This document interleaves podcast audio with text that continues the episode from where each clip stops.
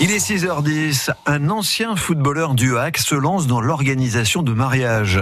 Figure du foot normand, Mathieu Duhamel a pris sa retraite du monde pro il y a un an. Il continue de jouer et d'entraîner au niveau amateur, mais il s'est reconverti dans l'événementiel et notamment dans l'organisation de mariage, Bertrand Queneut.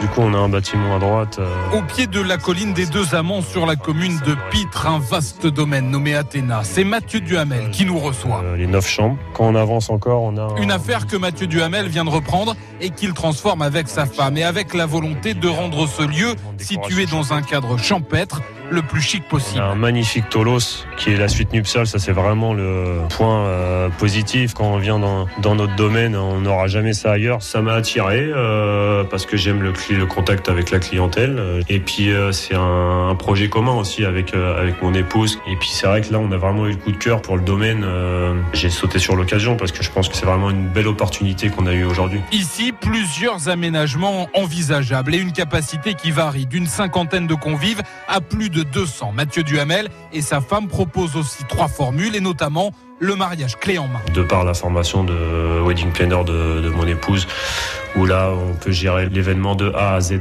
Une activité très éloignée du monde du football. Ah oui, très loin du monde du foot, ça c'est sûr. Mais mes relations aujourd'hui me permettent quand même de parler de, de, ce domaine parce que les gens quand ils viennent visiter, euh, même d'anciens footballeurs qui sont venus visiter, euh, ils ont adoré, ils ont adoré le lieu. Un lieu que tout le monde est invité à visiter toute la journée le 30 juin prochain.